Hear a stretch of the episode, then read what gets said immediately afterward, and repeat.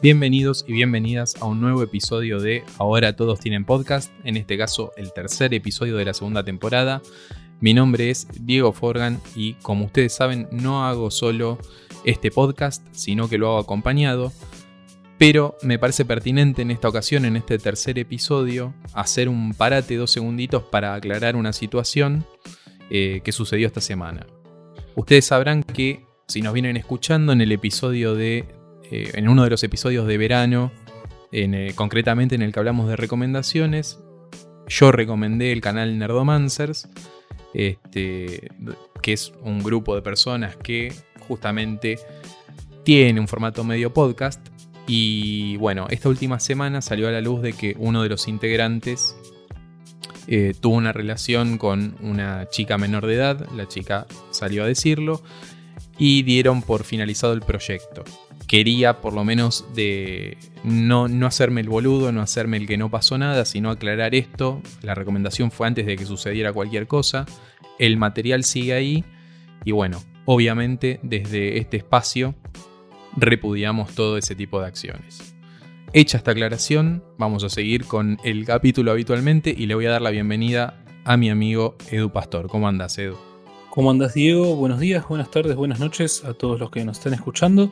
Em, estoy muy pero muy bien, em, con una semana cargada de novedades y como el mundo DC ha sido sacudido por nuevas, nuevos arribos, en este caso en una nueva película o no tan nueva, ahora vamos a debatir un poco sobre eso, quisimos invitar a, esta, a este programa, a este podcast, con un enorme esfuerzo de producción, a un dibujante, comediante, humorista, maquillador, ¿qué más? Letrista, cantante, no sé cuántos títulos tiene.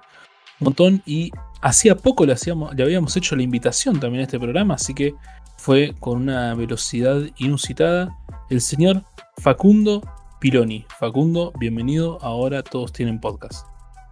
Bueno, muchas gracias, señores, a los dos. Así que vamos a tratar de hablar un poquito. Me parece que se te fue un poquito la moto con el con la presentación, pero bueno, gracias por dorarme la píldora de esa manera. Acá este, lo hacemos con todo. Acá con todo, todo, todo, todo lo que hay lo tiramos todo acá adentro. Con todo lo que dijo Edu, no quiero o no me imagino cuántas páginas tiene ese currículum, ¿eh? No, tiene muy pocas páginas, la verdad. Este. Eh, nada, yo ansioso por hablar de esta película, así que. Me faltó. De, un fanático a otro. Totalmente, me faltó agregar unas cositas que había pensado en la semana para la presentación y no las dije. Em, creo que hay muchos, muchos fanáticos, más fanáticos que yo de Batman, y uno es el señor Facu Piloni, ¿sí? gran conocedor de DC, sobre todo de Batman, y también coleccionista. ¿sí? También coleccionista. Así que esos títulos también, no, me, faltó nombrarlo para, para, agregar al currículum. Así que ya ahí tenés como una hoja más. La verdad me estás tirando una presión enorme porque llego a decir algo fuera de lugar y ahora el que sabe de Batman no sabe nada. Y bueno, no, no, no están así, no están así. Me gusta mucho el personaje, me gusta mucho DC, me gusta mucho Marvel también, me gustan los cómics, me gustan esas cosas, pero nada, un fanático común y corriente que, que mira a otros youtubers capaz para informarse, nada más que eso. Bien, y a ver, Diego, ¿querés contarnos un poco qué es este, esta novedad que, ha se ha presentado en el universo DC y de la cual hoy vamos a conversar? Sí, bien concretamente, este, si no estuviste eh, viviendo estos últimos días en un tupper, te habrás enterado de que salió un nuevo corte de la película de la Liga de la Justicia, aquella película que salió en el año 2017, si mal eh, lo recuerdo, en la cual se, estima que está la visión original del director este, que inició todo esto, que es Zack Snyder. ¿no? Recordemos que la película del 2017 eh, tuvo un corte distinto, hecho por otra persona, a raíz de una situación que pasó con, la hija de Zack Snyder. Lamentablemente eh, se quitó la vida, entonces tuvo que, salir del set de filmación y la película fue terminada por eh, otra persona, si no me equivoco, Josh Whedon de, la factoría de Marvel. Y bueno, mucho tiempo después, este, los fanáticos eh, estuvieron reclamando que salga el corte de Snyder, que era la visión original este, del, director. Y en esta época de, pandemia, donde no tienen mucho para sacar en la plataforma de HBO, dijeron, y bueno, saquemos el refrito, la película de la Liga de la Justicia, en el corte de Zack Snyder. Un corte que hace que una película que originalmente dura dos horitas, dos horitas y chirolas, pase a durar cuatro horas y pico. ¿Mm? Eso es concretamente de lo que vamos a hablar en el episodio de hoy. Bien, y yo eh, para empezar recuerdo esta movida que vos eh, comentás, Diego, de los fanáticos, mucho hashtag, mucho Twitter, por ahí se movía el, fandom para, agitar el tema del Snyder Cut. Y recuerdo haber participado también, eh, retuiteando con, con algún hashtag. Y cómo, si es que lo recuerdan, ¿no? ¿Cómo recuerdan ustedes ese momento en el que se empezaba a hablar del tema del Snyder Cut? No sé si, si es que lo recuerdan. A mí me, pasó, debo ser de los pocos, que no salió tan descontento de la película aquella del 2017. Había varias cosas que me habían gustado. Sí no podía evitar el bigote de, Superman. Era algo muy feo de ver y los el CGI era bastante malo también. Pero yo había salido bien. Pero ya en la segunda vista, la segunda vez que ya vi la película, era como, no, esto, esto es muy malo. Y ya también se empezaba a comentar que, que, lo de Zack Snyder, que, tenía otro corte, que parecía medio mito al principio. ¿no? Uno, y era como que querías creer, eh, y era como, bueno, qué mal que no está, que... pero nada, yo en un momento ya había perdido las, las esperanzas de ver algo. Sí, sabes que yo me acuerdo en ese momento y mm, a mí lo que la sensación que me dio de esto que decís vos de que se empezaba a rumorear el tema de el Snyder Cut y todo eso, me, daba la sensación como de que, bueno, salió mal y quieren como excusarse o quieren eh, meter eh, como la, fantasía o, contentar a los fanáticos con que, bueno, no era eso lo que queríamos hacer, queríamos hacer otra cosa. Em, eso por un lado. Y por el otro, también eh, recordemos que la película de la Liga de la Justicia sale luego de muchas películas muy exitosas de Marvel y tenía que hacerle competencia a una a una idea general, digamos, que se había planteado Marvel con el, su universo cinematográfico, que estaba muy bien armada. Entonces, la Liga de la Justicia parecía chiquita después de todo ese universo cinematográfico que había planteado Marvel. No sé, Diego, vos qué, qué, pensás, qué opinás sobre la Liga de la Justicia allá cuando salió o cuando te enteraste del Snyder Cut. La verdad, cuando me enteré del Snyder Cut, voy a ser totalmente sincero, me chupó un huevo. La verdad, no me importó. Porque consideraba ya que para esa altura el universo de, DC cinemático estaba muerto. Creo que para todos les pudo haber, les pudo haber gustado en mayor o menor medida Man of Steel, les pudo haber gustado en mayor o menor medida Batman vs. Superman. Creo que es, es, el consenso popular de que la mejor de esa tanda fue la de Wonder Woman por lo menos particularmente a mí me gustó, es la que más me gustó de todas, me parece que la más redonda. Pero yo creo que ya para la Liga de la Justicia eh, el universo de eh, cinematográfico estaba muerto. Eh, mismo tuvimos el, el, otro fracaso de el Suicide Squad, que tampoco repuntó, que todo el mundo dice que fue un bochorno. Entonces, la verdad, me chupó un huevo porque yo sentía que hagan lo que hagan, ya era un, un barco que estaba hundido, que era bastante insalvable.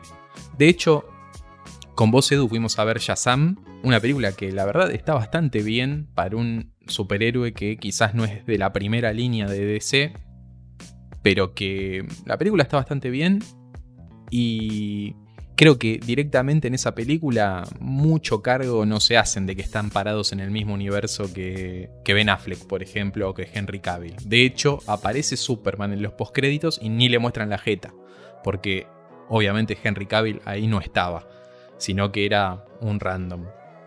Entonces, la verdad, a mí me chupó un huevo, sentía que era una película o, o una tirada que ya estaba muerta, mismo eh, empezaron también estas cuestiones de Ben Affleck de querer bajarse del personaje, de que todo el tiempo le preguntaban por Batman, de cuándo iba a salir la película en solitario de Batman, y el tipo ya sin querer saber nada sobre eso. Este, entonces como que yo ya sentía que estaba condenado al, fracaso y a, no continuarse. Eh, hace poco salió también la nueva de Wonder Woman y también dicen que está bastante flojita, así que no sé si este es un punto de partida como para que la cuestión o la cosa siga su, camino y revivir esto, o si simplemente fue un, digamos, una reivindicación de aquella película y nada más. Habrá que ver quizás qué hacen con la nueva película de Flash, si hacen algún tipo de reseteo, que es lo más probable que hagan con un personaje como Flash, que puede viajar en distintos planos y en el tiempo y toda la bola. Creo que lo más inteligente sería hacer eso y directamente ya pensar en el, en el Batman de, Pattinson, ¿no? Pero si hay algo que le, que le voy a rescatar a, a, la Liga de la Justicia y a Batman vs. Superman también es dame al Batman de Ben Affleck siempre es el Batman como Batman, al menos que más me gusta. Quizás como Bruce Wayne lo podemos discutir, pero como Batman no hay un Batman que se mueva mejor que Ben Affleck personificando el encapotado. Pienso, pienso muy similar. Este, a mí me gusta también el Bruce Wayne de, Affleck, pero la forma de pelear que tiene ese Batman es... Capaz le falta un poquito de detective, pero a todos los Batman le han faltado. Te, puede, te lo critican de que mata, pero el Batman de Keaton también mata y nadie dice nada. Así que banco mucho, mucho al Batman de Affleck. El, Batman de Affleck mata, es verdad, pero también, por lo que se cuenta, es un Batman que tiene 20 años de, de, laburo en Gotham encima. Ya debe estar un poco podrido de que haya laburado 20 años y la cosa siga podrida. Entonces un poco uno lo entiende, ¿no? También si se basa uno en el regreso del caballero de la noche, oscuro. Eh, y bueno, en ese cómic, para quien no lo leyó, mata. Y mata personajes importantes. Así que si está basado en eso también es justificable. Pero creo que, a ver, todos, eh, o la gran mayoría de los que hemos jugado la serie de Batman Arkham y vimos cómo pelea el Batman de Affleck, ves una traducción casi uno a uno. Cómo le pega a los muñecos y cómo se banca a los muñecos él solo, sobre todo en Batman vs. Superman, cuando tiene que rescatar a la mamá de, Clark Kent, pelea muy, muy igual al videojuego. Pero bueno, estiré un montón una respuesta de qué me parece el Snyder Cut y la, conclusión es que el Snyder Cut en sí, para mí, era este, un, un salvavidas de algo que ya estaba muerto hace bastante tiempo. Y me sorprendió. Bien, eso era la siguiente pregunta que iba a proponer ya hablamos de qué, sentimos cuando vimos la película y cuando nos enteramos del Snyder Cut. Ahora que ya lo vimos, bueno, voy a, aprovechar esta oportunidad para agradecerle a la gente de HBO por habernos eh, enviado como primicia el Snyder Cut. Acá ahora todos tienen podcast porque todavía no se ha estrenado en Latinoamérica o se está estrenando en estos días. Pero bueno, muchas gracias a la gente de HBO y de DC Comics por hacérnoslo llegar para que podamos hacer esta, este programa, ¿no? Perdóname que te interrumpa dos segunditos, Edu, pero me parece pertinente mencionar en este momento que está recién arrancando la cosa y que hemos hecho algunos comentarios que vamos a hablar eh, sin tapujos, es decir, spoilers cuando sea necesario. Estamos suponiendo que la mayoría, por no decir todos los que están escuchando esto, vieron la del, la del 2017 o saben de qué va, por lo menos en líneas generales. Dicho eso, vamos a hablar, digamos, eh, a calzón quitado, ¿no? Como quien dice, cuando haya que spoilear, vamos a spoilear. Así que si no viste el corte y querés sorprenderte con, con la película, es el momento de poner pausa, de mirar la película tranquilo o tranquila y después volver a escuchar esto. Porque así también eh, nos dejan tranquilo a nosotros con nuestra audiencia de que estamos siendo honestos. Así que me parece que valía la aclaración. Sí, que pongan pausa durante cuatro horas porque personalmente fue una de las cosas que más me complicó la eh, vista de esta película, ¿no? Em, no está pensada para eh, padres docentes tienen que verla a la noche eh, cuando sus hijos o hijas se van a dormir.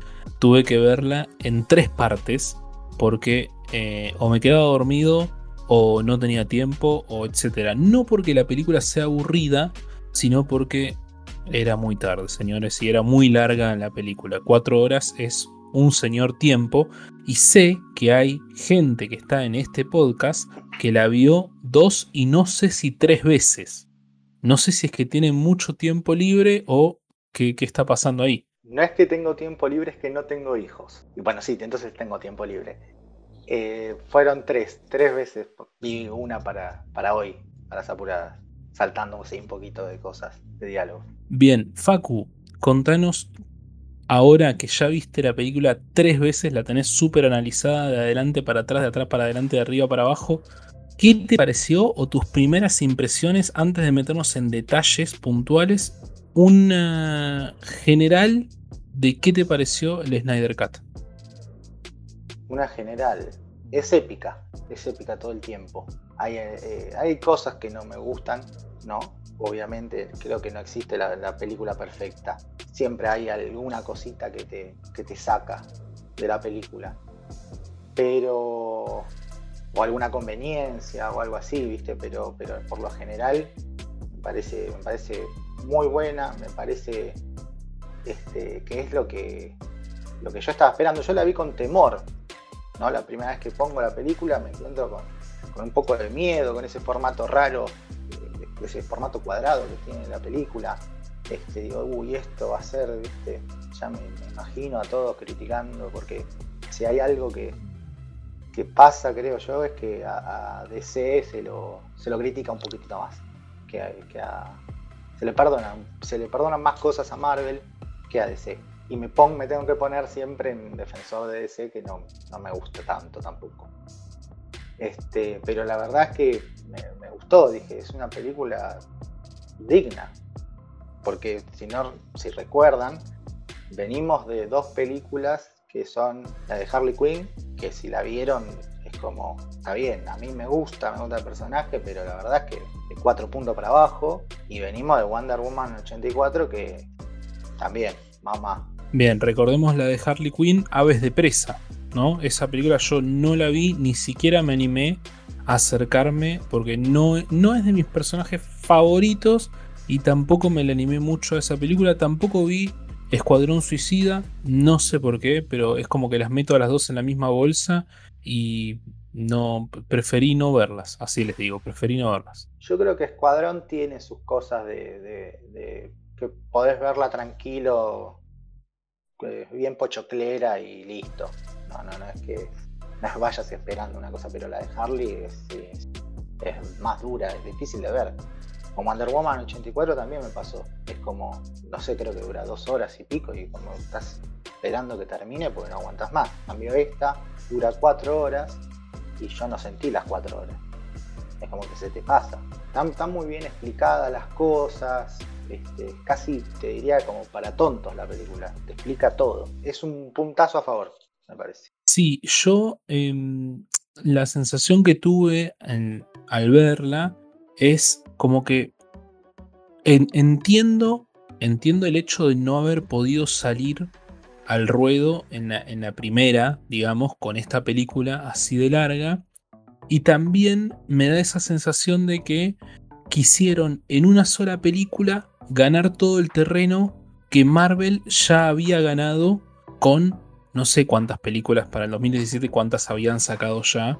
Entonces me, me da la sensación de que, bueno, vamos a meter todo en esta, porque es esta la que tiene que repuntar toda la franquicia para por lo menos alcanzar a donde está Marvel y era un poco imposible poder cumplir eso todo en una misma película. Sí, pero más allá de eso, a ver, Marvel tiene 10 años de franquicia, ¿no? De, universo.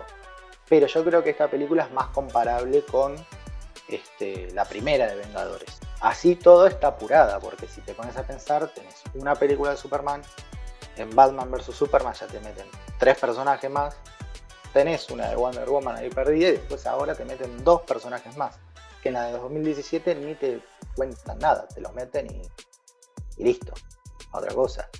Esta película está buena en que se toma el tiempo de presentar a estos dos personajes. Es verdad que una película de cuatro horas no creo que haya llegado al cine, pero creo que esta película con tres horas en el cine se la bancaba.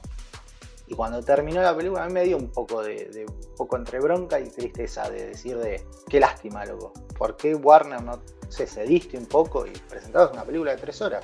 Y íbamos a estar todos contentos. Pero bueno, quieren marvelizar a DC y no, no sé si estos personajes se bancan algo tan, tan así.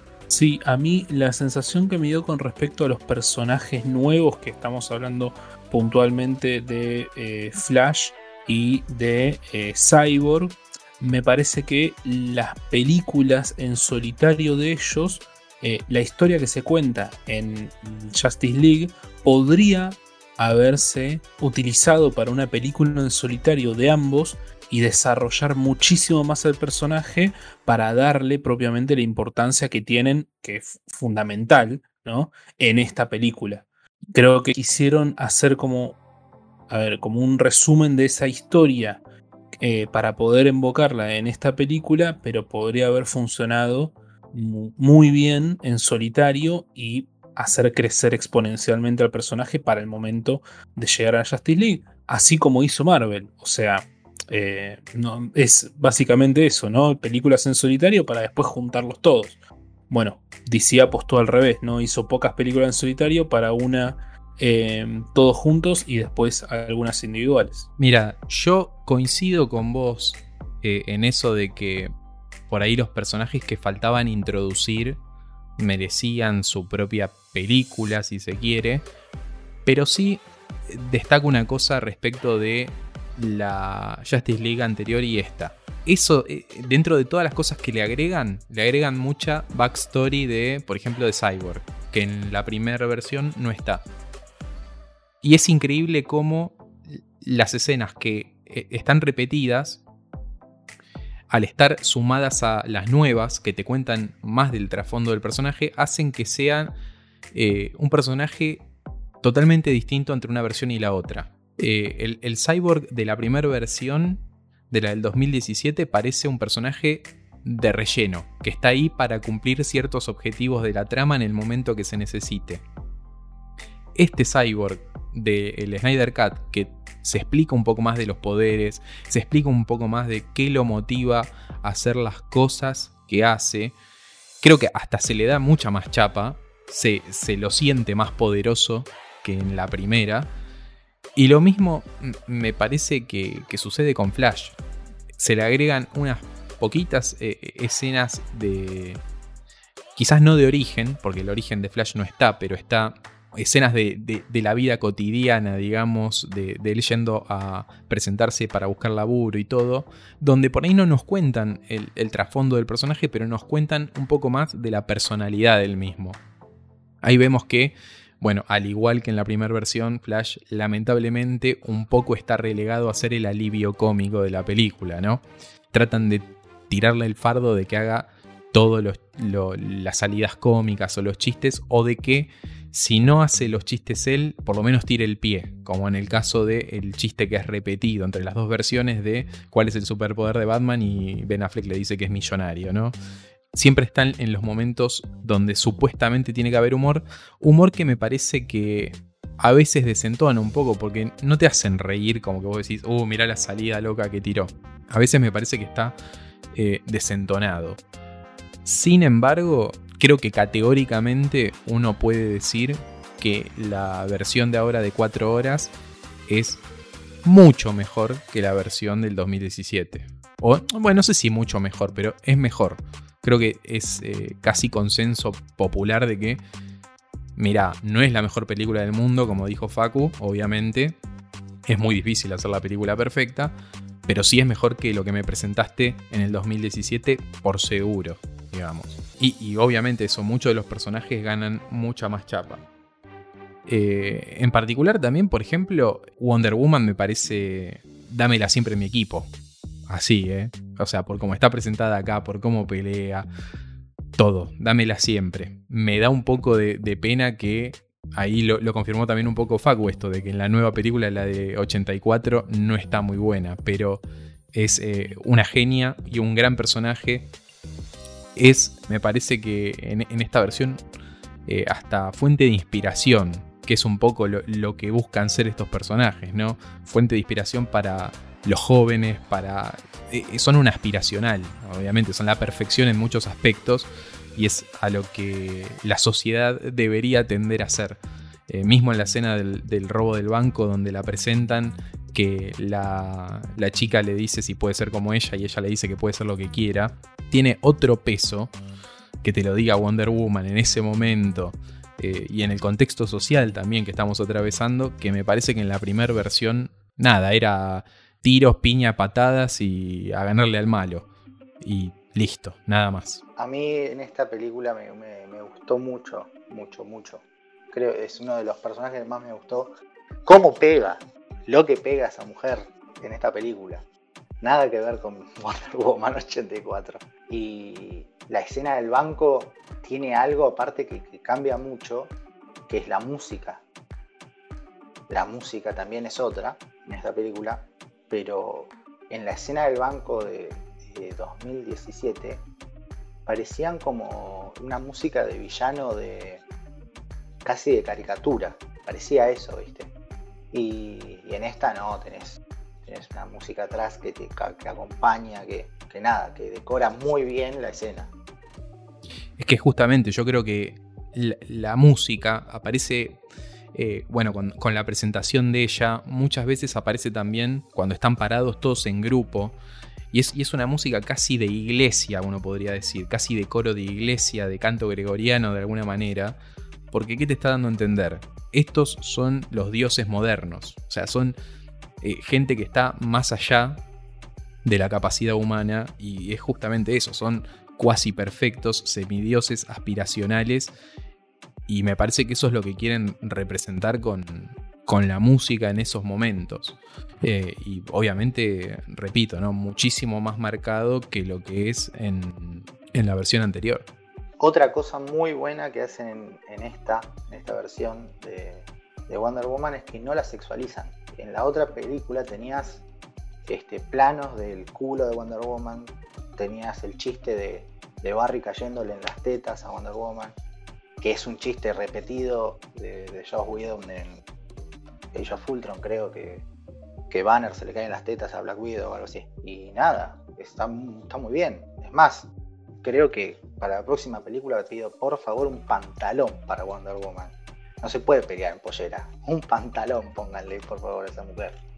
Háganle una, amazona, una guerrera, loco. Para avanzar un poco también en el análisis, vamos a decir, obviamente, de que la línea argumental principal es la misma. O sea, eh, tenemos a Steppenwolf tratando de reunir las cajas madre para poder traer a Darkseid y que este, conquistar la Tierra y toda la bola. Pero ahí también tenemos una cuestión donde se agrega también más información al respecto, más trasfondo. Eh, si recordamos la, primera versión, la del 2017, Darkseid casi que... Gracias que lo nombran, digamos. Y, me parece que ahí también gana el villano, en este caso, el propio Steppenwolf. Acá da más miedo que en la primera. En la primera lo, sopapean bastante y no, te lo tomas tan en serio. De hecho, invito a quienes estén mirando, eh, mirando, a quienes estén oyendo esto, Bueno, por ahí lo están mirando en YouTube. Pero quienes estén este, oyendo esto, a que busquen el diseño del Steppenwolf de la versión del, 2017 y el Steppenwolf de ahora. o sea, primero los rasgos faciales. El nuevo modelo es mucho mejor. Y la propia armadura es mucho más intimidante. No es una armadura como que eh, tiene personalidad propia, se mueve todo el tiempo, se acomoda, se hace más pinchuda, más lisa.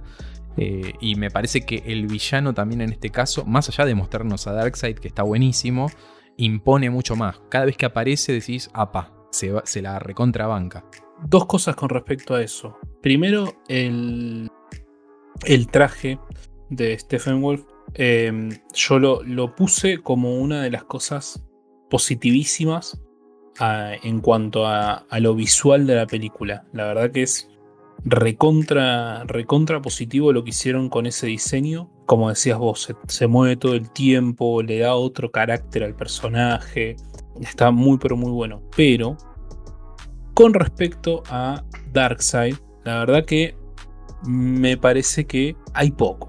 O sea, yo amenazan un montón y lo máximo que pasa es que aparece ahí en un portal que se lo ve del otro lado y nada más. O sea, me, parecería que en caso de que no haya una segunda, ¿no? En caso de que no haya una continuación, me parece que para esta película hace poco. Ahora, si vos me decís que años A, ¿no? Hacia adelante, va a haber otra parte, va a haber otra película donde venga eh, Darkseid se pudra mal, listo, buenísimo. Pero si va a quedar solamente ahí, nada, amenazas, solo amenazas y nada más, como cuando aparecía Thanos en, en las escenas post-crédito de Marvel y recién lo conocimos mucho después, ¿no? Me, me, da la sensación de que lo nombran un montón y dicen que va a hacer un montón de cosas y después no termina haciendo nada. Bueno, pero justamente pasa todo eso de que lo nombran mucho, lo muestran. Y si te fijas, tampoco hace mucho a nivel acción. O sea, nos muestran esta batalla que sucedió en la Tierra hace un montón de tiempo, que se ve peleando este, a los atlantes, a las amazonas, a los terrícolas con los dioses antiguos. Y vemos un linterna verde que, está ahí también ayudando. Una escena que muy señor de los anillesca, vamos a decirle así, pero que está muy buena. Y mismo en esa batalla no se lo ve hacer mucho. Y para mí es eh, muy a propósito eso, porque esta película fue pensada para venderte la próxima. O sea, está clarísimo eso. Mismo por lo que pasa al final de la película y todo, deja muchos cabos eh, sueltos, ¿no? Por, eh, por explorar. Entonces, por eso tampoco lo vemos peleando mucho al chabón. Lo vemos físicamente, corpóreamente pero no te lo muestran peleando porque sería spoilearte lo de la próxima película. Ellos lo que quieren es decirte, mirá, le acaban de ganar a uno que es un pichi de este. Entonces, cuando se venga el, jefe posta, el boss de, de DC, digamos, eh, ahí se va a pudrir todo. Entonces no te muestran nada de cómo pelea, sí te muestran que es imponente, me parece que desde el diseño también refleja que es alguien que se la banca, pero no te lo muestran peleando porque me parece que es la sorpresa esa. Entonces, a partir de todo esto, del nuevo, entre comillas, éxito de esta película, de esta versión y todo, si verdaderamente van a decir, ok, esto fue solo para darle el gusto a los fans y muere todo acá, cerramos la canilla, o tratamos de, de seguir esto, ¿no? Que es una decisión que la tienen que tomar en, Warner y ver qué hacen. No sé si hay algún avance con eso, me sabrán decir ustedes si investigaron algo sobre eso. Pero que no te, no te expliquen o no te muestren mucho sobre Darkseid está hecho muy a propósito para mí para venderte lo que viene a futuro. Coincido, coincido. Eh, me pasa que lamentablemente esta película la tenés que ver con contexto. O sea, tenés que saber que que es el corte de Snyder, tenés que saber por qué dura cuatro horas, tenés que, tener contexto. Y tenés que saber que es una película que quizás no continúe. Está bien, están todas las semillitas plantadas, pero la verdad es que Warner no. Yo dudo que, cambie de, opinión, que un timonazo. La verdad que no, no creo. por la parte por lo que estuve leyendo, por lo que estuve escuchando, es como que dan eh, canon a la de 2017. Hay que ver, eh, hay mucha plata de por medio, también hay, orgullo seguramente, eh, esas cosas de medirse, a ver quién, quién puede más, pero es una película que tenés que ver en contexto, por eso me parece que Darkseid sale poco, porque era justamente la semillita que te van a plantar para adelante, es como... es como es como Thanos en, no sé, en Guardianes, no sale, aparece un poquito ahí y a otra cosa, y lo traicionan y listo. Totalmente. Pero nada, a mí, me gustó Darkseid, estoy muy contento con el diseño, con eh, imponía, viste, qué sé yo. Me parece que me voy a comprar ese muñequito claramente. Sí, sí, a ver, yo no, no digo que no me haya gustado, pero lo que, lo que dicen ustedes, ¿no? Me, me deja con un. La película me deja con un gusto a. Bueno, tráeme otra. O sea, está buenísima todo lo que existe esta, pero tráeme otra. Ojo, que también, en, mismo en, la película, y avanzando un poquito en el análisis, también plantean la posibilidad de universos paralelos, ¿no? Porque si recordamos el, el sueño de Batman, de Bruce Wayne, en realidad, está todo planteado para un universo paralelo, continuación de lo que habíamos visto en Batman vs. Superman, ¿no? Si no me equivoco, cuando se queda dormido en la baticueva y aparece Flash, que es ahora nos damos cuenta que es este Flash del futuro, ¿no? Porque tiene ese traje distinto, bigote, barba, etcétera, para decirle que por, dónde, iba, por dónde iba la, la cosa, ¿no? Ojo con el tema de explorar los multiversos capaz que viene por ahí la mano y paralelamente a la película en solitario de The Batman con Robert Pattinson, capaz que se animan a alguna otra cosa por este lado, ¿no? Por el lado de Snyder. Yo creo que eso no depende tanto de la película de Batman de Pattinson, sino la película en solitario de Flash. Ahí está la clave. ¿De qué van a hacer con eso? Porque lo que sabemos hasta ahora es que ese Flash va a seguir siendo Ezra Miller, que es el de la Justice League. Entonces es el mismo personaje y a priori sabemos que es el mismo universo. ¿Qué van a hacer? ¿Flashpoint? ¿Van a resetear todo? ¿Van a hacer otra cosa? ¿Van a contar la historia de por qué vuelve y le trata de contar a Bruce Wayne esto? Para mí deja dos cabos medianamente abiertos que son como dos líneas principales que puede tomar que no necesariamente toma una u otra, puede tomar las dos en momentos distintos. Bueno, tres en realidad, ¿no? Ahora que lo pensamos. Lo primero es que, obviamente, eh, Darkseid promete volver porque quiere la ecuación de la antivida, ¿no? Entonces ya ahí obviamente nos están planteando la semilla de que va a volver. Tenemos también la aparición del Martian Manhunter, que le dice que, che, loco, se va a pudrir todo, ¿no? Reforzando esta idea de que Darkseid se viene a la Tierra. Y por otro lado, lo que nos plantea este, este universo del sueño de Batman, si, si le queremos poner algún título o algún nombre, es un escenario un poco más, no sé, yo lo siento muy Justice, porque eh, hacen hincapié mucho en, la, en Lois Lane, que es la clave, y para quienes no hayan leído eh, Unjustice o no sepan de qué se trata, es un cómic donde Lois, Lois Lane muere Superman se vuelve loco a raíz de este suceso y se convierte como en una especie de dictador tirano del planeta Tierra, ¿no? Entonces, por lo que se ve de este, de este Superman, se están escondiendo de un Superman, entre comillas, malo, con lo cual da esa pauta. Creo que hasta incluso la aparición del Joker de Jared Leto ahí un poco está como para también eh, justificar eso. En el cómic eh, mata a Lois Lane por un plan de el Guasón justamente, del Joker. Entonces puede ser que vaya por ahí. Ahora, también el Guasón dice un montón de cosas, da eh, referencia como que apareció un Robin o existió un Robin en algún momento que él lo mató. Quizás está hablando de Jason Todd, no lo sabemos. Eh, estimamos que sí. Y también vemos el otro cabo abierto que dejan, que es un Deathstroke laburando eh, al final de la película buscando matar a Batman y al final de la película en este sueño paralelo aliado. Entonces hay un montón de cabos abiertos que probablemente y lamento decir esto, eh, nunca tengan respuesta ni resolución. No sé, creo que es momento de que nos hagamos la idea de que puede nunca tener respuesta a esto y un hechicero lo hizo, ¿no? Como dirían en, Los Simpsons. Creo que es el momento de también decir, che, esta película estuvo buena, pero es muy probable de que todas estas cuestiones que nos despiertan preguntas nunca tengan respuesta.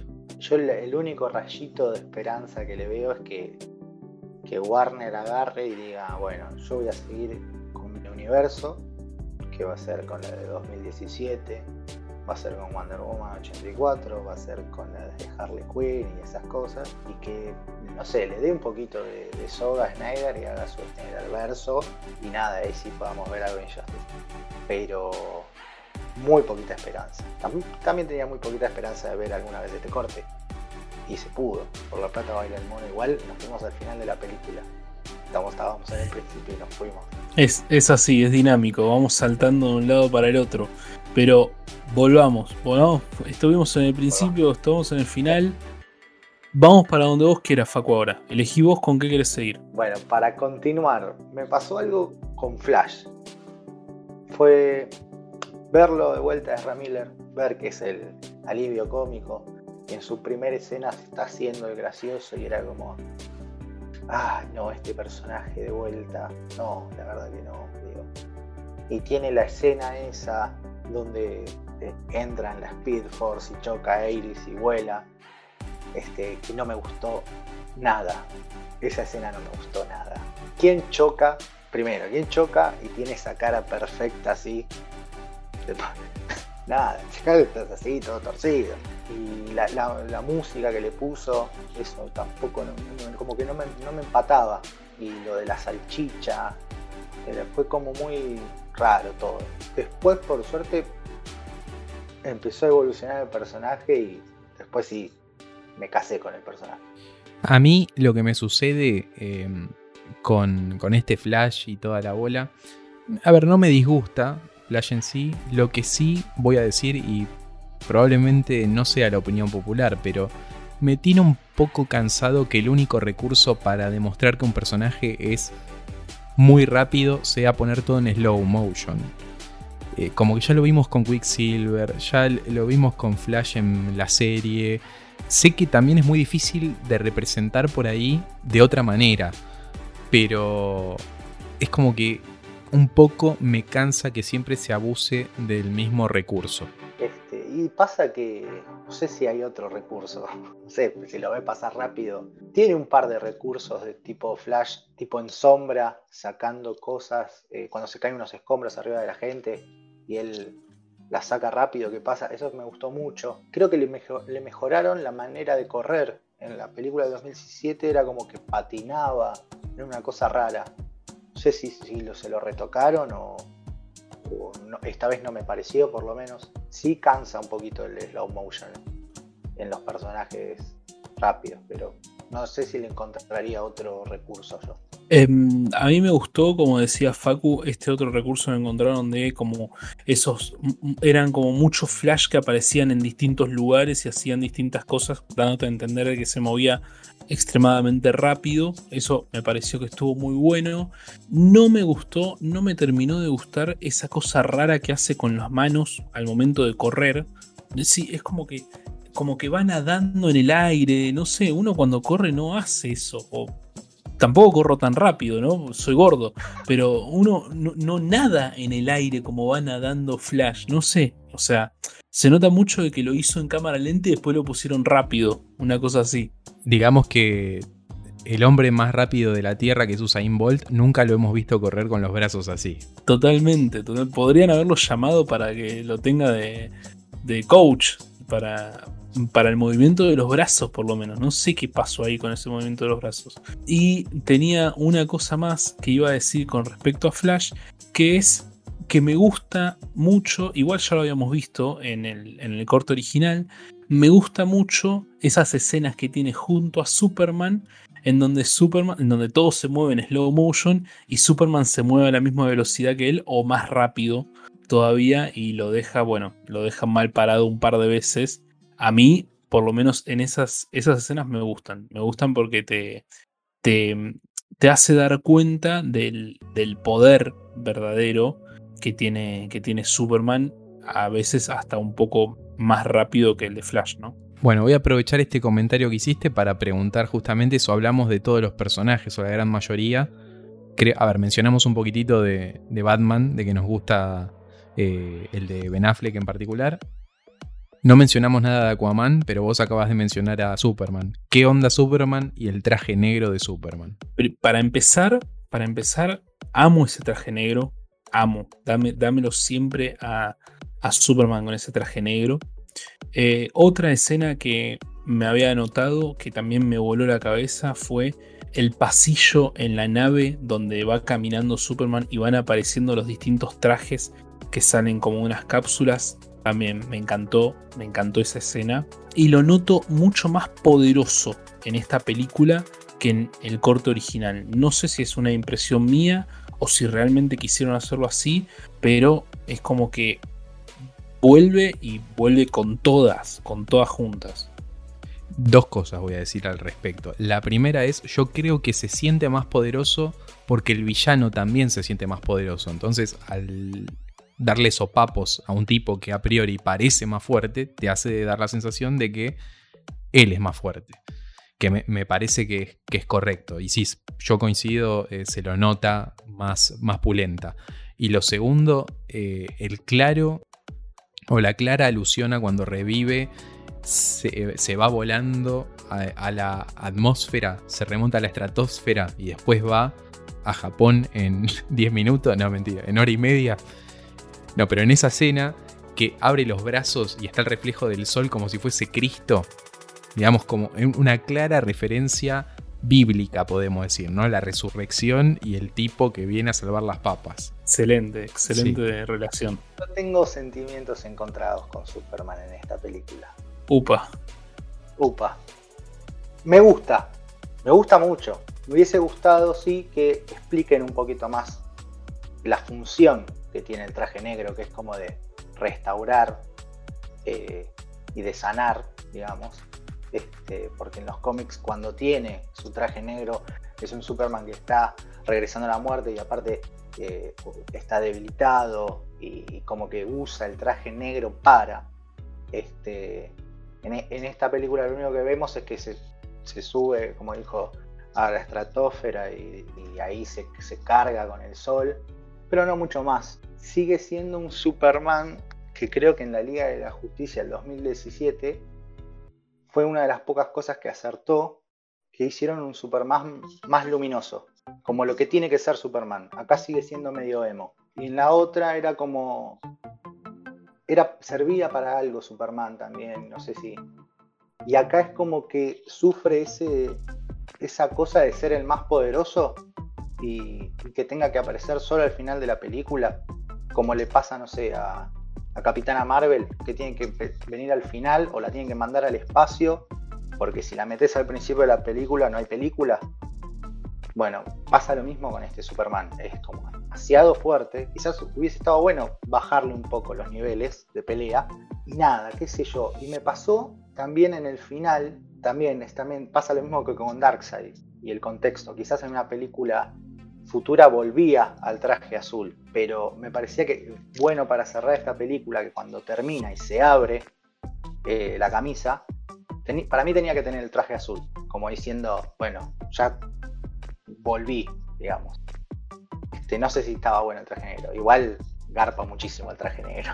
Cuando, cuando vi esa escena, cuando se va por un, por un callejón y se abre la camisa, yo también pensé que iba a salir con el traje azul y rojo, ¿eh? Pensé que iba a aparecer el original otra vez. Eh, pero bueno, no, nos quedamos con las ganas.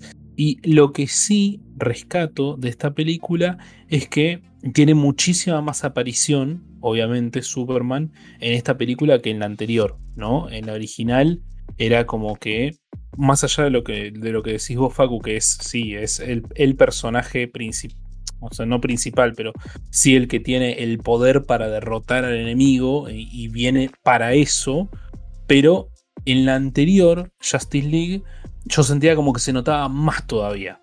O sea, no habían podido hacer un carajo durante toda la película y cayó Superman en 5 minutos antes del final y te hizo mierda todo y te resolvió todo lo que no pudieron resolver en dos horas.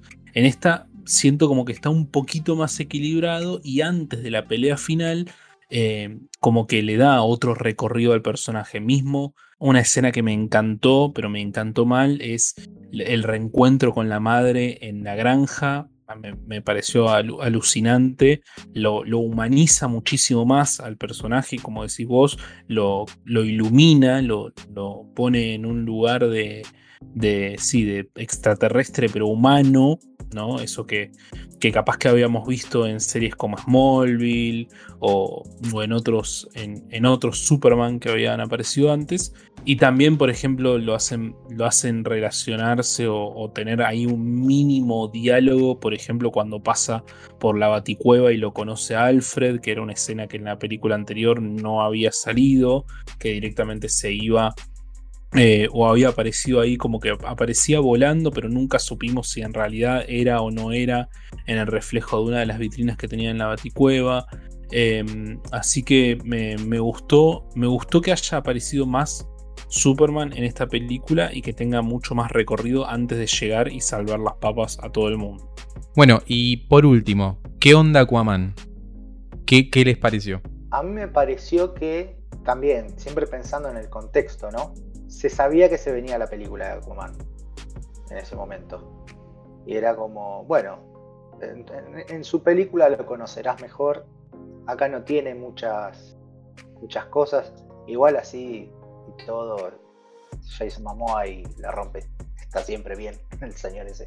Sí lo noté hoy en esta tercera vista, que es el, el, el personaje que que más le pegan, me parece. Como que siempre, ¡pum! y lo tiran lejos. Y viene a pelear de vuelta al pobre y a través lejos. Y, viene y así. Es como el que siempre la liga y se va para... Lo tiran lejos. Pero, pero nada, bien. No, tiene muchos puntos, me parece. No sé si es la película que tiene que tener muchos puntos. A mí me parece, concuerdo con lo que vos decís, de que por ahí es el que más le pegan y todo. Eh, me da la sensación de que es como el, más bruto, ¿no? Eh, me, hago como un paralelismo medio Thor, medio vikingo, ¿me entendés? Medio brutón, mucho músculo y por ahí no tanto cerebro. Y, como que le pegan por ese lado. Y creo que también pesa mucho el hecho de que tenga su película en solitario porque creo que nunca están claros cuáles son los poderes que tiene. O sea, Vemos que para el torrente de agua que, que está ahí en los túneles, este, pero mucho, mucho más no vemos. Vemos eso y vemos que como tiene una fuerza descomunal, ¿no? Claramente. Ahora, eso sí, con tu comentario respecto de Jason Momoa, yo si soy Jason Momoa, ando en cuero así haga 4 grados bajo cero, ¿eh? Así te lo digo. Bueno, este, retomando lo que decías de lo de lo de su película, esas cosas este, que no sabían bien qué poderes tenía. Este, acá pasa algo que desde la original no me gustó, que son las burbujas de aire para hablar. ¿Qué onda con eso? Es como que si sos Atlante y no haces una burbuja de aire, no hablas. Es como muy raro. Este, me pareció como. Eso fue algo que me descolocó, me acuerdo, en aquel momento de la película. Eh, era como, ¿qué, pasa ahí? Sabes que yo tengo. Me, pasa algo en particular con Aquaman, es que yo tampoco vi la película de Aquaman en solitario. Yo no la vi. Entonces, lo que, lo que tengo de Aquaman en el cine es por la original y por esta. Y, la, viendo eh, justamente el Snyder Cut, pensaba: ¿Cómo será la película de Aquaman en solitario cuando tienen que hablar. O sea, todo el tiempo están haciendo burbujas de aire para poder hablar abajo del agua. Y por otro lado pensaba, esta, esta mina, ¿cómo se llama? Mina, ¿no? Se llama justamente eh, la, el, interés romántico de Aquaman. Mera. bueno, ahí está, Mera. Digo, su principal poder es hacer burbujas de aire para que la gente converse. Eh, porque era una, una, cosa atrás de la otra y, venía uno y le hacía una bruja de aire y conversaban. Y venía Aquaman y le hacía una bruja de aire y conversaban. Era como que no, el CGI no les daba como para hacerle mover la boca abajo del agua o no sé qué, qué pasa ahí. O sea, tenía miedo que Yo se ahogue la gente. Creo que quisieron hacer, yo no sé si lo noté yo o es algo como que cuando hablaban entre ellos abajo del agua era como un sonido medio indescifrable, muy finito, no sé si lo notaron. Y cuando hablaba, abrían la burbuja, bueno, ahí recién vos de espectador podés escuchar lo que hablan. Pero me parece mal el recurso. Snyder, Ya, la ah. Sal- salteámelo, salteámelo y hace que se escuche aunque tenga en el agua. O sea, sabemos que no se escucha igual abajo del agua, pero bueno, estamos en una película. O sea, tampoco vas a ponerme una burbuja cada 5 segundos para que los personajes puedan hablar. En una película que pasa abajo del agua, o sea, justamente, imposible. Bueno, eh, buscando a Nemo y buscando a Dory ya lo resolvió mucho tiempo atrás este problema.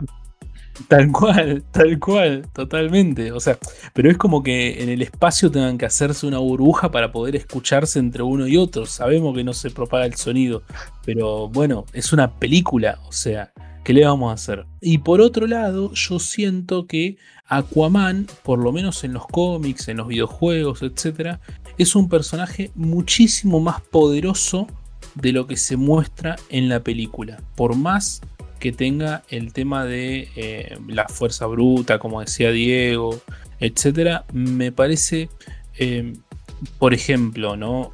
Para mí, un Aquaman de algún cómic o algún videojuego podría haberse bancado toda el agua del torrente ese que sale del túnel y no se le hubiese venido encima, por- porque tendría el poder para bancarlo.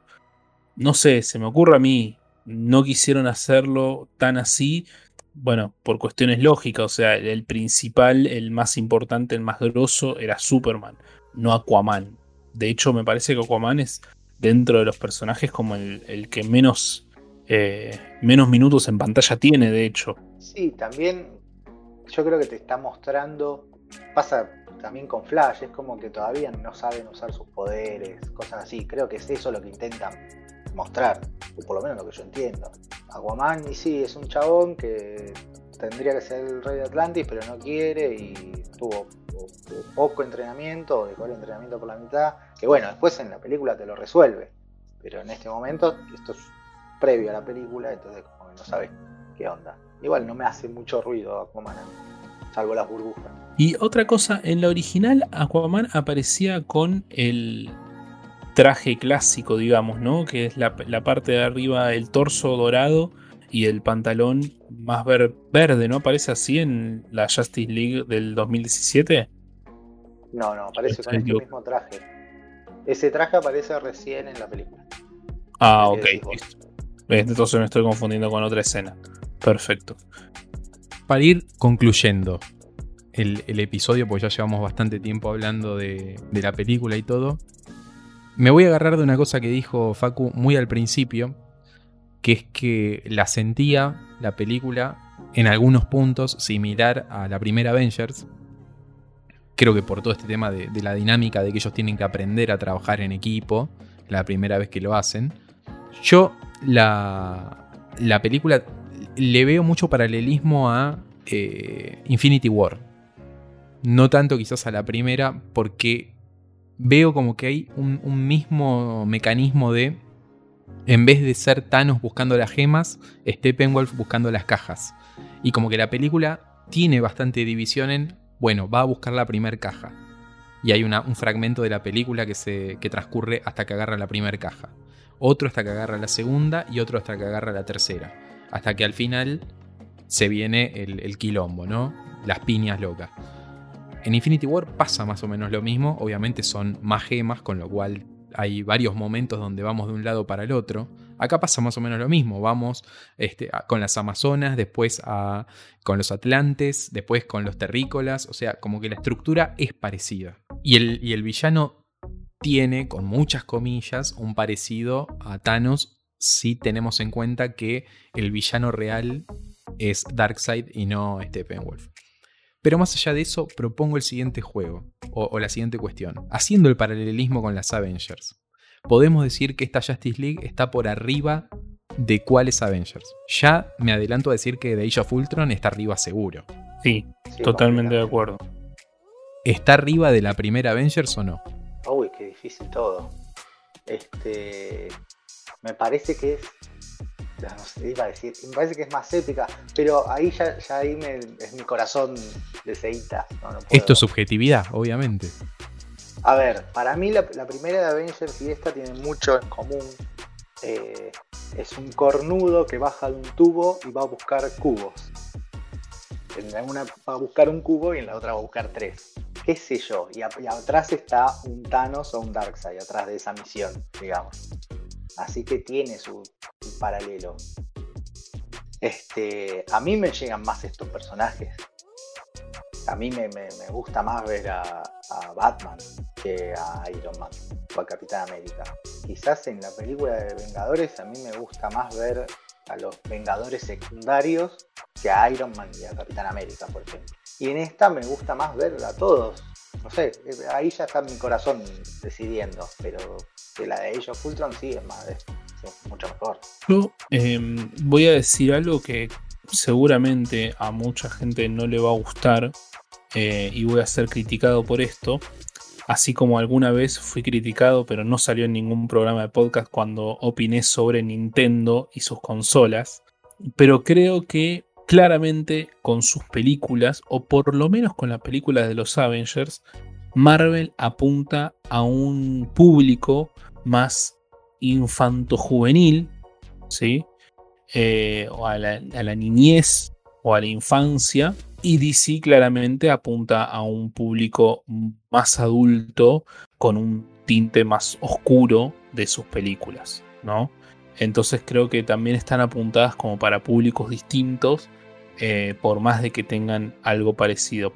Para mí, el, tema también, lo que me pasa con las películas de Marvel es que eh, para llegar a esa Avengers, a la primera, tuvimos, eh, lo que vuelvo a decir antes, tuvimos un montón de otras películas atrás que te fueron, te fueron acrecentando la historia de cada uno de los personajes para llegar a esa. Entonces le cargan un montón de historia y un montón de información que capaz que no está en esa película propiamente dicha, pero que si vos viste todas las anteriores te complementan y te hacen eh, que sea mucho más rica la, mirada de esa película de forma individual. A mí me, gustó muchísimo, salvo, me gustó muchísimo el Justice League eh, de Snyder Cut, salvo por el tema de las cuatro horas que les digo que me, parece inviable verlo de una sola tirada, por lo menos para mí, y bueno, menos aún para un público infantil, ¿no? Me parece que no va para ese lado. Con el tema de, del público al que está apuntado, este, me parece que las dos películas o los dos universos, por así decirlo, están apuntados al mismo público, a nosotros, al público fan, al público nerdo, que le gusta leer cómics o que le gustan las películas de acción y que les gustan estos personajes y que que se vuelve loco con, una escena en cámara lenta y que se vuelve loco este, viendo a Hulk peleando contra Iron Man y, esas cosas. Marvel tiene atrás a Disney, que le limita las cosas. Me parece que es eso, y por, eso puede llegar a pasar, a, pensar, a parecer que, hay poca sangre o que las piñas son más flojitas o que... Pero me parece que para el público es el mismo. O sea, yo me siento y veo en game y me quiero arrancar los pelos de la cabeza. Y con esta me pasó lo mismo. Yo siento que la, esta versión de la Liga de la Justicia supera a Age Ultron seguro. Creo que supera a la primera Avengers por, por lo que dijo Facu de, la envergadura de los personajes. Me parece que la Liga de la Justicia tiene otra chapa que no la tienen esos Avengers. Pero sí me parece que está por debajo de Infinity War y de Endgame. Pero porque es muy difícil de igualar eso eh, en cuanto a la épica. O sea, son dos películas épicas, pero la de Avengers Infinity War directamente tiene, a ver, más de 10 superhéroes reconocibles y con su propio porte y con su propio peso para poder alcanzarlo, digamos que DC debería hacer lo mismo y ampliar el rooster de personajes y, crear una amenaza similar, ¿no? Como para que todos se unan. O sea que yo siento como que está por arriba de esas dos. Y con respecto a lo que dijo Edu de las cuatro horas, yo creo que no es un problema tanto la duración. A mí por ahí también se me hizo un poquitito larga. Me parece que con tres horas hubiera estado recontra redondo. También creo que es porque usa muchas de esas cuatro horas para explicarnos cosas que nosotros ya sabemos, pero porque, entre comillas, somos del palo. Es decir, a mí que me expliques cómo nace Cyborg y mucho no me suma. Eh, lo estoy viendo, pero ya lo sé. Entonces por ahí se siente un poco de relleno. Pero uno tiene que entender que por ahí para el que no, lo, no está eh, empapado, digamos, le suma. ¿Y por qué digo de cómo se usan las cuatro horas? Porque fuimos a ver Endgame al cine y en ningún momento dijimos, este, o se nos impidió ver las cuatro horas de corrido. Las fuimos a ver y dijimos, mirá qué loco. De hecho, todos nos sorprendimos cuando en los primeros cinco minutos le dan el hachazo a Thanos en la cabeza. Spoiler alert, perdón. Pero bueno, me parece que tiene que ver un poco con eso. Eh, pero sí la, pongo a, la Liga de la Justicia por encima de Avengers 1 y 2, no de 3 y 4. Creo que tendrían que hacer un capítulo de Endgame y decir la charla, ir algunas películas para atrás, o Infinity War Endgame, una cosita así. Creo que les quedaría, les quedaría bien. Me encantaría venir y me estoy invitando de vuelta para hablar de esa película. Bueno, este tenemos, perdón, tenemos en carpeta, lo estamos diciendo como novedad, no lo habíamos, eh, no, lo habíamos dicho todavía, pero tenemos en carpeta hacer un episodio por cada una, o por lo menos, o de a dos, o de a tres veremos, eh, pero pasar por todas las películas del universo cinematográfico de Marvel, a lo largo de toda esta segunda temporada. Así que todavía lo tenemos que definir a ver cuándo lo vamos a hacer, pero por lo menos uno al mes habíamos pensado en hacerlo. Vamos a ver cómo lo podemos desarrollar en el tiempo. Qué ganas, ¿eh? Porque tenés Thor 1, Thor 2, Iron Man 3 y... sí, sí, sí, sí. Son muchas, son muchas. Para terminar, para terminar, quería decir dos cositas. Que lo vi y me gustó y no quería dejarlo pasar. Me gustó mucho, mucho el traje con el que aparece Batman cuando van hacia, hacia el encuentro con Stephen Wolf, que tiene como eh, algunas... Es, mm, muy similar al anterior que estaba usando, si es que no me equivoco, pero tiene como algunos eh, detalles en plateado ¿sí? alrededor del logo. No sé si ustedes lo notaron o fue algo que yo lo flashé. Bueno, y arriba de, los ojos tiene esos em, esas anteojos o antiparras, digamos, eh, me hizo acordar mucho, mucho al traje plateado y negro que tenía el Batman de Clooney, de George Clooney, con las batitetillas. Me hizo acordar, me hizo acordar. Porque. Y, encima me hizo acordar porque es uno de los últimos eh, pops que, que he comprado Así que ahí Diego está haciendo un googleando en vivo para que podamos verlo, por lo menos nosotros que estamos grabando. Pero bueno, perdón, me hizo acordar a eso. A mí me parece más parecido al de Watchmen, como es, que, también dirigida por Snyder. Oldman o algo así. Oldman, sí, sí, también me hizo acordar a ese. Diego lo acaba de buscar y no dice que no, ¿eh? No dijo que no. Eh, hágame un favor, la gente que está escuchando esto, eh, haga la búsqueda George Clooney eh, Batman y haga Justice League, Zack Snyder Justice League Batman. Y por favor, si hay este, un oculista entre los que escuchan, recétele algo a Edu porque está complicado, parece. Pido perdón, pido perdón en público, si es necesario. Una cosa más que había dicho, que había anotado, y con esto termino cuando está terminando la película vemos brevemente en qué sigue la vida, digamos, de cada uno de los personajes, ¿no? Vemos que Aquaman dice que se va a ir a hablar con el padre, vemos que eh, Wonder Woman vuelve al templo con la flecha y piensa como en volver con las Amazonas para, para reencontrarse. Y lo vemos a Batman, ¿sí? En realidad primero vemos al comisionado Gordon que enciende la batiseñal y lo vemos a Batman que está parado sobre un vehículo que nuevamente a mí me hizo acordar, creo que en esta no me estoy equivocando, me hizo acordar al. em, no me acuerdo cómo se llama. El de El El regreso. batimóvil de Clooney, te hizo acordar también. No, no. Al batimóvil de Clooney no. Al, al batimóvil que utiliza Batman en El regreso del Caballero Oscuro. Que es como si fuese. ¿Cómo mierda se llama? Una excavadora. Tanque, no sé. Sí, un tanque, pero con ese coso en la punta que gira. Una, una movida así, no me acuerdo cómo se llama. Ahí Diego está haciendo otro googleando en vivo. Otro. Sí, me gustan esas cosas de Snyder, de que te pone algo ahí, una imagen que Ahí no va a mirá, usar ese batimóvil, pero queda bárbaro. Totalmente. Ahí lo encontró. Es ese. Ese sí aparece. Ese sí aparece. Ese sí. Ese me gustó. Ese me gustó mucho. Y por último, una escena que me dio un poquito de bronca o tristeza, no sé cómo definirlo, es cuando Superman revive, que está re loquito, que se lo encuentra a Batman, y cuando lo ve quiere ir a recagarlo a palos, y empiezan a aparecer todos los superhéroes en el medio, como sabiendo de que si Superman llega hasta donde está Batman, lo va a hacer percha. Me, dio bronca por el hecho de que, lamentablemente, y así como lo amo a Batman, tienen razón, porque Superman estaba sacadísimo.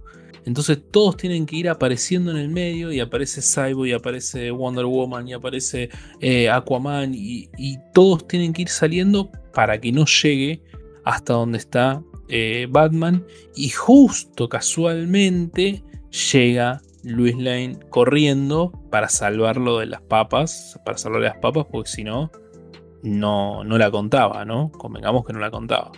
Así que, Facu, no sé si a vos te habrá quedado, seguramente que sí, te habrá quedado algo más que nos quieras comentar de tus tres vistas de la Justice League de Zack Snyder. Rapidito, vamos a hacerla corta, digamos. ¿Cómo dejaron afuera de la película del 2017 a William Defoe? Es- eso es para mí es una mala palabra lo que, acabo- lo que hicieron en esa película. Este, Igual, déjame, déjame comentarte en esa. Yo no vi eh, Aquaman, no sé si aparece, pero ese William Defoe hecho, eh, hecho sireno, ahí medio, medio, le faltaba la cola nada más. Y con el pelo largo, es raro, es raro. A mí, me, a mí me gustó. Otro que me gustó de los secundarios, que me gustó mucho, fue Alfred. Este, también es una suerte de alivio cómico y, muy bien, muy bien. Cada, cada cosa que habla con, con Bruce Wayne está bien. El chiste de, de- o esa interacción que tiene con, con- con Diana también está muy bien. Lo del té, lo de los brazaletes, que se los copió a Wonder Woman. Eso está muy bien. A mí me Este, causó de, de, de Alfred, me causó gracia cuando le, Batman le presenta a la Liga de la Justicia que Batman le dice trabajo para él. Me pareció muy gracioso esa parte. Sí, sí, tiene cositas graciosas, sin, sin ser Thor Ragnarok, ponele. Este, pero Alfred me gustó mucho. De los secundarios, uno de los que más me gustó. No me gustó, no me gustó dos cosas. La escena de la pesadilla la vi como forzada al final. Me, hizo mucho ruido, no me es como que me, que me sacó de la película.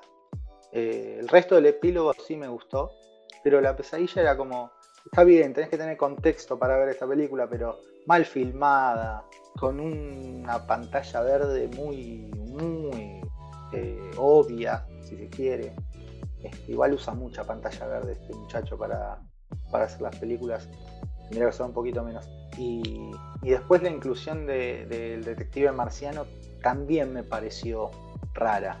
Es como que esa charla que tiene Marta con, con Lois Lane, si fuera Marta, de verdad, tendría más peso. Tendría que haber dejado ahí, cortado ahí la escena. Sí, sabes que a mí con, eh, con el Martian Manhunter me pasó lo mismo. Eh, tanto la escena final como la escena esa de, de que era en realidad Marta que fue a hablar con Luis, que en realidad era el detective marciano, como que terminé, termin- pasó esa escena y dije, ¿qué carajos acaba de pasar acá?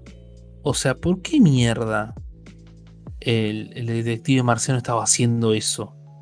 Eh, es como que esa parte no, la terminé de entender muy bien.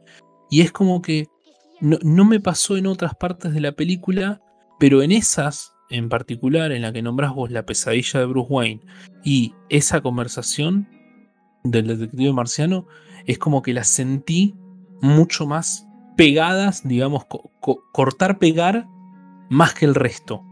O sea, en el resto me pasó totalmente al revés. O sea, yo viendo la película, esta de Snyder, iba pensando en la anterior y me daba cuenta de que en la anterior me faltaban cosas que en esta estaban. O sea, iba atando cabos que en la anterior capaz que me habían quedado un poco sueltos o que parecían como que estaban todas despegadas. Y acá le terminaron de dar sentido. Con estas dos escenas en particular es como que las tenían guardadas en un lugar y las sacaron y las pegaron ahí y no terminé de, de entender el sentido muy bien de todo eso. O sea, me gustó la aparición del detective marciano. No me gustó mucho el diseño del personaje, la verdad pero em, no, termino de entender qué, qué, pito tocaba. O sea, así te lo digo, no, no termino de entender qué es lo que hacía. Más que venir al final y avisar que va a venir Darkseid y se va a pudrir todo. No, más que eso no hizo. En teoría te plantean como que siempre estuvo, siempre fue el general Swan o algo así se llama. Este, siempre fue él pero no tiene sentido la charla que tiene con, con Lois. Queda mucho mejor si es Marta y punto. Aparte pasa algo muy gracioso de que para, mostrarte el personaje, primero se transforma en el marciano y después se vuelve a transformar en general. ¿Por qué no pasó de Marta al general? Y listo. Este, a mí me pasó eso, de como, y aparte del CGI bastante de Play 2 parecía, este, era como, si lo vas a hacer mal no lo hagas, porque te van a criticar, o sea, no lo hagas. Y la, escena de la pesadilla está hecha, creo que ah, escuché algo así como que a Flash lo dirigió por Zoom, ponele, eh, Flash estaba filmando otra cosa y bueno, eh, Leto firmó en un lado, Affleck firmó en otro y así. Así que no. Esas, esas son las pocas cosas que no me gustaron de la película. Bueno, así es entonces como ha pasado nuestro episodio número 3 de Ahora Todos Tienen Podcast, de esta segunda temporada, en donde hemos compartido, debatido, criticado, discutido y casi que nos vamos a las manos, pero no, la Liga de la Justicia de Zack Snyder. Muchísimas gracias a todos por escucharnos. Muchísimas gracias al señor Facu Piloni por acompañarnos en esta oportunidad. Ojalá que se repita, te tendremos de invitado para alguna otra ocasión, seguramente. Y de mi parte, muchas gracias por escucharnos. Los dejo con el señor Facu Piloni para que se despida. Bueno, para hablar de estas hermosas boludeces voy a estar cuando quieran. Eh, debo decir que arranqué un poquito nervioso y ahora estoy hablando nada, como si estuviéramos hablando siempre, como, se habla normal. Eh, así que bueno, muchas gracias por la invitación. No me la esperaba realmente pero sí tenía ganas de, hablar de, cómics y esas cosas. Es más, ustedes no lo saben, pero cuando los escucho, yo les contesto, les hablo. Eh, ustedes, bueno, no lo saben, no les llega, pero hemos discutido, nos hemos peleado con lo de WandaVision, no lo saben, pero, pero nos hemos peleado. así que nada, estuvo, estuvo muy divertido estar acá opinando de esta hermosa película. Muchas, muchas gracias. Diego. Nada, lo, primero que quiero decir es que el de WandaVision más o menos un poco lo charlamos a la distancia porque Edu lo trajo en el capítulo anterior. Así que hemos leído ese comentario.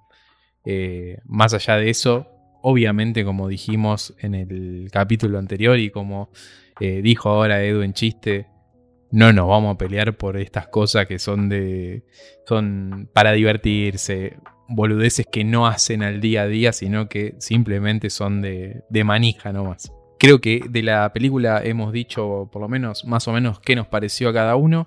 Quiero agradecer eh, si llegaron hasta acá. Y me quiero despedir eh, saldando una deuda del capítulo anterior que prometimos decir en qué condiciones encontraron al muñequito, al osito de felpa del capítulo de las predicciones de los Simpson no lo encontraron en el hielo, sino que lo encontraron en un aeropuerto inglés. Así que podemos desbancarlo como predicción. Nos vemos la semana que viene, el próximo jueves, con otro episodio de Ahora todos tienen podcast, la segunda temporada. Chau, chau. Chau, chau.